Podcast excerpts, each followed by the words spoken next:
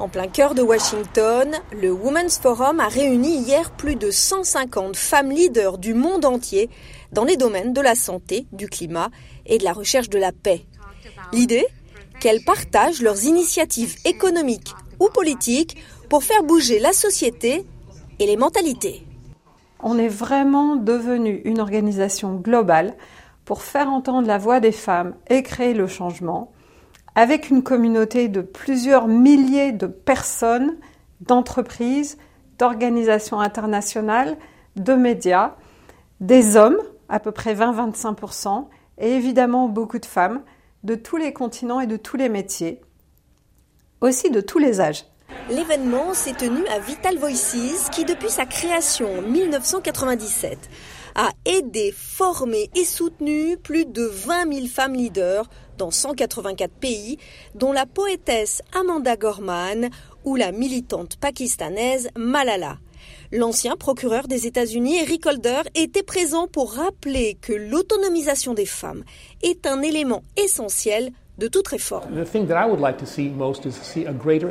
Ce que j'aimerais le plus voir, c'est une plus grande implication des femmes dans notre système politique, qu'elles se présentent aux élections, qu'elles soient en position de pouvoir décider des politiques à travers le monde. Je pense que les femmes apportent une perspective unique et je pense que faire participer les femmes au processus politique rendra le monde fondamentalement meilleur. Um, au Cameroun, Vital Voices a soutenu l'ONG Nkumu Fed pour renforcer la loi contre le trafic des enfants et mettre en place des aides dédiées. J'ai bénéficié beaucoup dans leur programme pour lutter contre le trafic de personnes. Maintenant, il y a une route que quand le crime là, on commet le crime là, il y a le pathway, on fait ça refrain pathway, que les gens peuvent prendre ça en justice.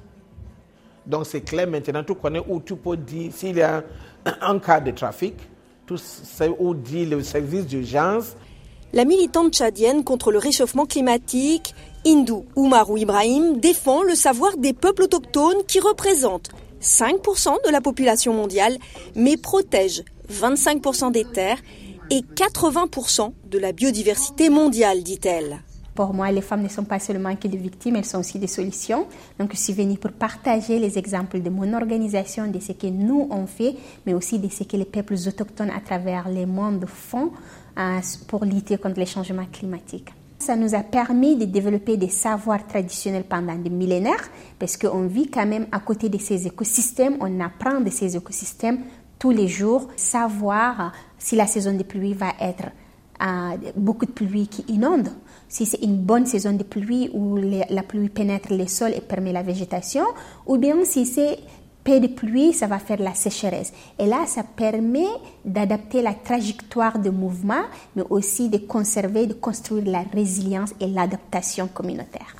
S'appuyant sur ces témoignages, le Women's Forum espère pouvoir organiser un événement en Afrique dans les années à venir pour mettre en avant le leadership et, disent-ils, l'énergie naturelle et contagieuse des femmes leaders africaines.